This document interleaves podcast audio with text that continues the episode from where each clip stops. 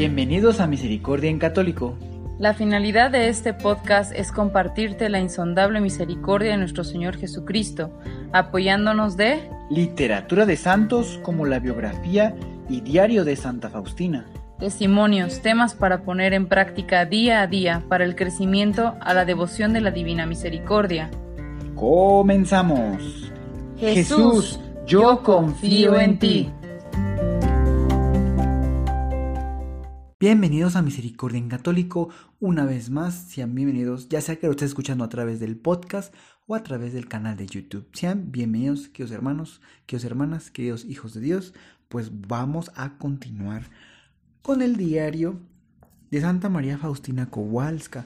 La última vez, si no mal recuerdo, les comenté que íbamos a descubrir qué iba a pasar a las 12. Así es, esto sería a partir del numeral 347.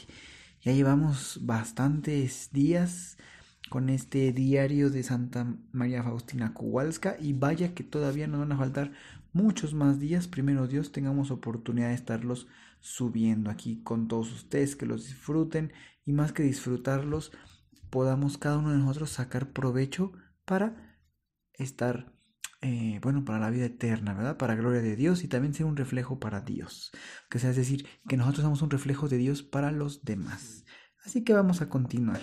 Queridos hermanos, dispongamos nuestro corazón, nuestro, nuestra mente, que el Espíritu Santo descienda sobre nosotros. Numeral 347. Misa de medianoche. En cuanto empezó la Santa Misa, el recogimiento interior empezó a adueñarse de mí el gozo inundó mi alma. Durante el ofertorio vi a Jesús en el altar. Era de una belleza incomparable. Durante todo el tiempo el niño miró a todos, extendiendo sus manitas. Durante la elevación el niñito no miraba hacia la capilla, sino hacia el cielo. Después de la elevación volvió a mirarnos, pero muy poco tiempo porque como siempre fue partido y comido por el sacerdote. Pero el delantalcito ya lo tenía blanco. Al día siguiente vi lo mismo y al tercer día igual. Es difícil expresar la alegría que tenía en el alma. Esta visión se repitió durante tres santas misas, igual como en las primeras. Primer jueves después de Navidad. Olvidé completamente que hoy es jueves, por eso no hice la adoración. Junto con otras hermanas fui al dormitorio a las nueve. Extrañamente no lograba dormir, me parecía que no había cumplido algo. En la memoria hice un repaso de mis obligaciones y no pude recordar nada. Eso duró hasta las diez. A las diez vi el rostro martirizado de Jesús. De pronto Jesús me dijo estas palabras. Te esperé para compartir conmigo el sufrimiento, ya que ¿quién puede comprender mis sufrimientos mejor que mi esposa? Pedí, el perdón a Jesús por ser tibia, avergonzada sin atreverme a mirar a Jesús, pero con el corazón contrito pedí que Jesús se dignara darme una espina de su corona. Jesús contestó que me daría esa gracia, pero al día siguiente e inmediatamente la visión desapareció. Por la mañana, durante la meditación sentí una espina dolorosa en la parte izquierda de la cabeza. El dolor duró el día entero. Pensé continuamente cómo Jesús había logrado soportar el dolor de tantas espinas que hay en la corona. Uní mis sufrimientos a los sufrimientos de Jesús y los ofrecí por los pecadores. A las cuatro, al venir a la adoración, vi a una de nuestras alumnas ofendiendo terriblemente a Dios con los pecados impuros de pensamiento. Vi también a cierta persona por la cual pecaba. Un temor atravesó mi alma y pedí a Dios por los dolores de Jesús, que dignara sacarla de esa horrible miseria. Jesús me contestó que le concedería la gracia no por ella, sino por mi plegaria. Entonces comprendí cuánto deberíamos rogar por los pecadores y especialmente por nuestras alumnas. Nuestra vida es verdaderamente apostólica. No sé imaginarme a una religiosa que viva en nuestras casas, es decir, en la congregación nuestra, que no tenga el espíritu apostólico. El celo por la salvación de las almas debería arder en nuestros corazones. Oh Dios mío, cómo es dulce sufrir por ti, sufrir en los rincones más secretos del corazón, muy ocultamente, arder como una víctima sin ser vista por nadie, pura como el cristal, sin consolación alguna ni compasión. Mi espíritu arde con el amor activo, no pierdo tiempo en ninguna fantasía. Tomo cada momento por separado, ya que esto está en mi poder. El pasado no me pertenece, el futuro no es mío, el tiempo presente trato de aprovecharlo con toda el alma. Primer capítulo de la Madre Borgia. Durante este capítulo, la Madre, la madre resultaba la vida de fe y de la fidelidad de las cosas pequeñas. En la mitad del capítulo oí estas palabras. Deseo que haya en ustedes más fe en el momento actual. Qué gran alegría me da la fidelidad de mi esposa en las más pequeñas cosas. De repente miré el crucifijo y vi que Jesús tenía la cabeza vuelta al reflectorio y que sus labios se movían. Cuando lo dije a la Madre Superiora me contestó, Usted ve, hermana, cómo Jesús exige que nuestras vidas sean de fe. Cuando la Madre se fue a la capilla y yo me quedé para limpiar la habitación, de pronto percibí estas palabras. Di a todas las hermanas que exijo que vivan con el espíritu de fe respecto a las superioras en el momento actual. Pedí al confesor de liberarme de esta obligación. Cuando estaba hablando con cierta persona que debía pintar esta imagen, pero que por ciertas razones no la pintaba, durante la conversación con ella oí esta voz en el alma. Deseo que sea más obediente. Comprendí que los esfuerzos, aunque sean los más grandes, pero no tienen el sello de la obediencia, no son agradables a Dios. Estoy hablando de un alma consagrada. Oh Dios, qué fácil es conocer tu voluntad en el convento. Nosotras, almas consagradas, desde la mañana hasta la noche tenemos claramente indicada la voluntad de Dios y en los momentos de incertidumbre tenemos a las superiores, a través de las cuales habla Dios. Vísperas del Año Nuevo. Recibí el permiso de no acostarme, sino de orar en la capilla. Una de las hermanas me pidió ofrecer por ella una hora de adoración. Le contesté que sí y rogué por ella una hora entera. Durante la oración Dios me dio a conocer cuánto esta pequeña alma le era agradable. La segunda hora de la adoración la ofrecí por la conversión de los pecadores y especialmente estuve compensando a Dios por las ofensas del momento actual. ¿Cuánto Dios es ofendido? La tercera hora la ofrecí según la intención de mi Padre espiritual.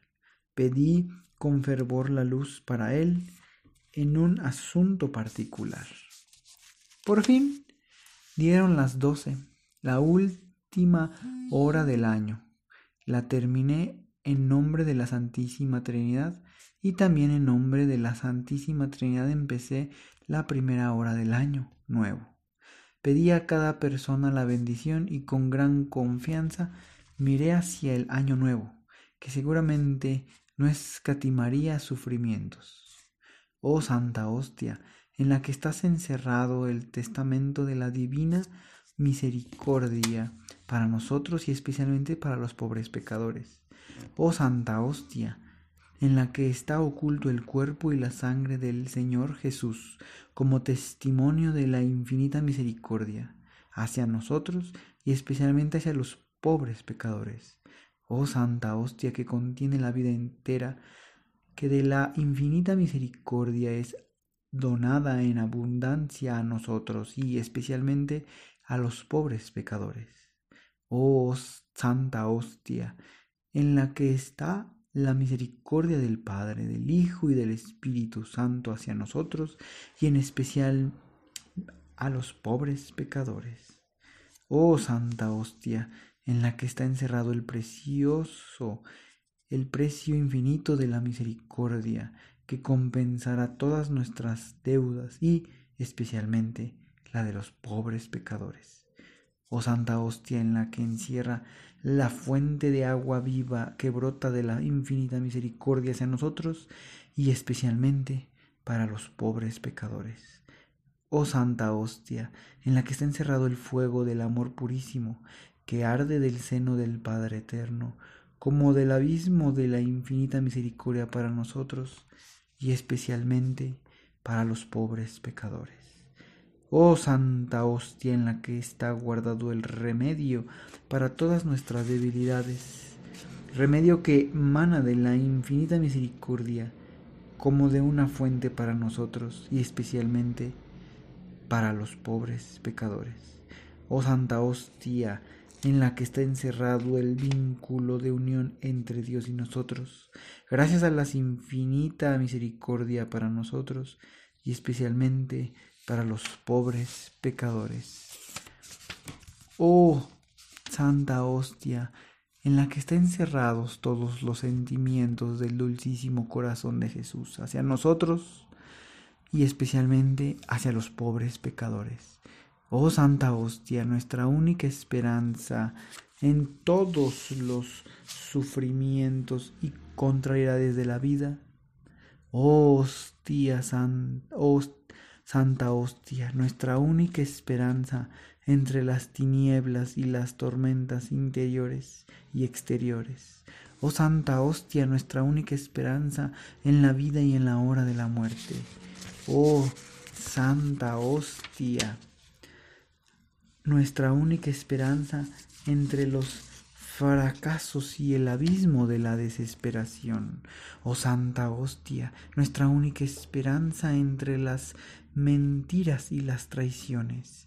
Oh Santa Hostia, nuestra única esperanza entre las tinieblas y la impiedad que sumerge la tierra.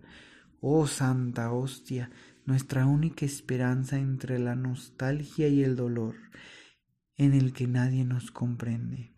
Oh Santa Hostia, nuestra única esperanza entre las fatigas y la vida gris de todos los días.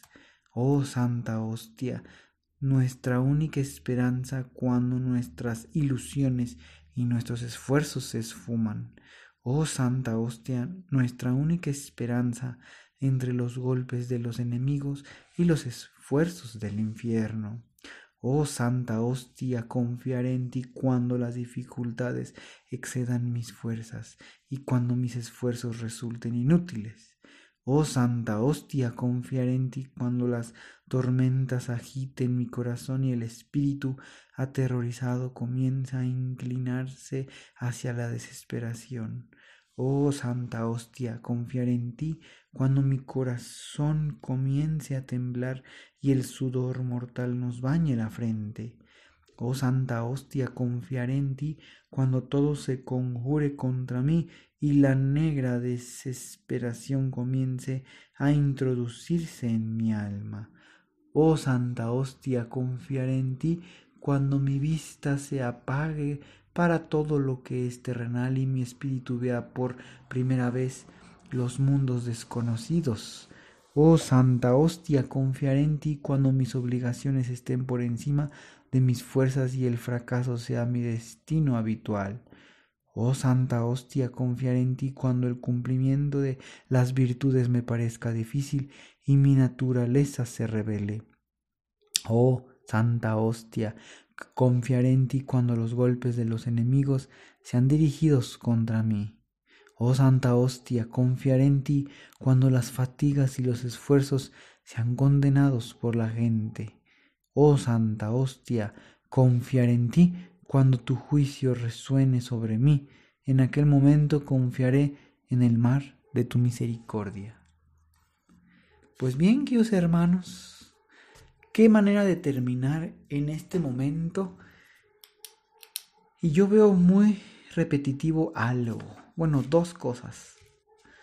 En primer lugar, lo primero que veníamos escuchando era que valorar o disfrutar o hacer las cosas bien en el tiempo presente.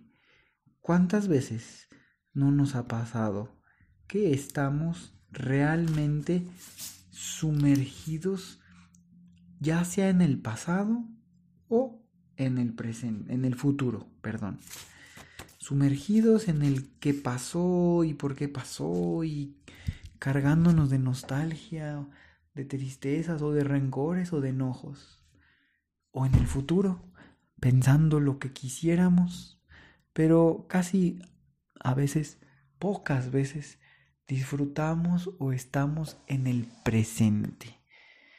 Porque muchas veces en el presente, pues nos resulta incómodo lo que se está viviendo. Y nos es fácil pensar, y si tuviera, y si hubiera sido. Y entonces yo creo que mañana y en otro día, o lo que no hice ayer, lo que no dije hace un año. Entonces, creo que es una invitación a vivir el presente. Por otro lado, yo lo veo como una oración. Oh Santa Hostia.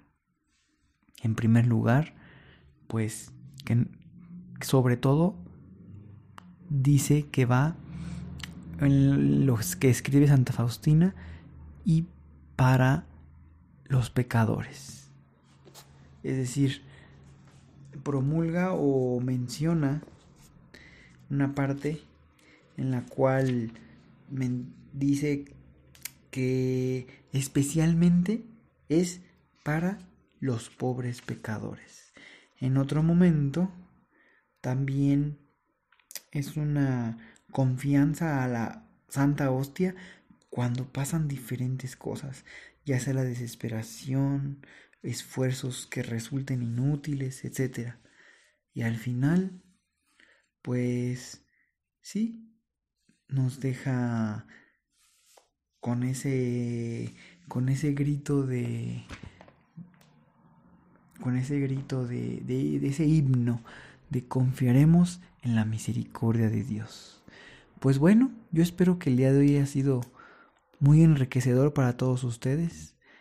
Si a lo mejor estaban viviendo alguna angustia, alguna tristeza, recuerden, oh Santa Hostia, confiar en Jesús, confiar en Dios. Pues bien, queridos hermanos, como siempre, que Dios los bendiga. Hasta pronto.